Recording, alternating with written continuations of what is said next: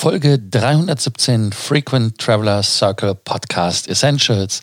In der heutigen Ausgabe geht es um die Statusverlängerung bei den Fluggesellschaften und Hotels als Beispiel. Welcome to the Frequent Traveler Circle Podcast. Always travel better. Put your seat into an upright position and fasten your seatbelt as your pilots Lars and Johannes are going to fly you through the world of miles, points, and status.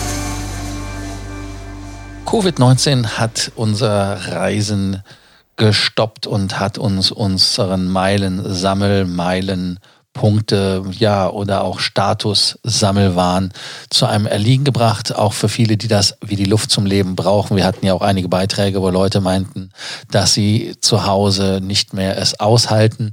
Was ich absolut nachvollziehen kann, das wird schon relativ eng. Haben natürlich die Programme ein Riesenproblem. Die Qualifikationen sind nicht mehr möglich auf dem klassischen Wege, weil wirklich ein Großteil fehlt. Viele Programme haben angefangen, entweder zu sagen, hey, du brauchst nur 80 Prozent der normalen Meilen, um dich zu requalifizieren und, und, und, und. Ja, das klingt spannend, ist auch im ersten Moment nicht schlecht. Aber ein Beispiel in meinen Augen, was der besonderen Würdigung bedarf und äh, sich damit auch verdient hat, ist Hyatt. Ganz einfach deshalb. Hyatt hat, nachdem es für die Kunden im asiatisch-pazifischen Raum das schon gemacht hat, jetzt für alle weltweit gemacht. Der Status wird verlängert. Das heißt also, man braucht nicht zu übernachten. Und ganz wichtig, der Status, den man am 31. März 2020 hatte, wird als Grundlage genommen und gilt bis zum 28. Februar 2022.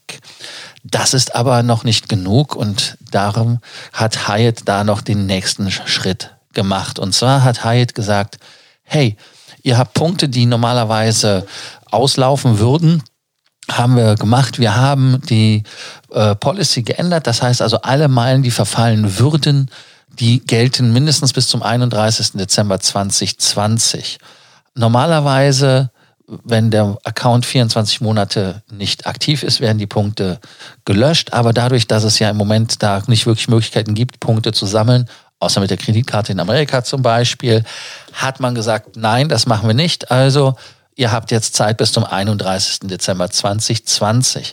Dann kennt ihr das ja auch, dass man bei Hyatt zum Beispiel auch Awards, äh, die man gebucht hat, benutzen kann. Das heißt also, dass man Freinächte bekommt, Suite-Upgrades bekommt oder auch Club, ähm, Club Lounge Zugangskarten, die dann normalerweise am 31. Entschuldigung, am 1. März oder am 28. Februar dann ähm, ungültig geworden wären. Die werden alle verlängert bis zum 31. Dezember 2021. Also das heißt ein Jahr oder mehr.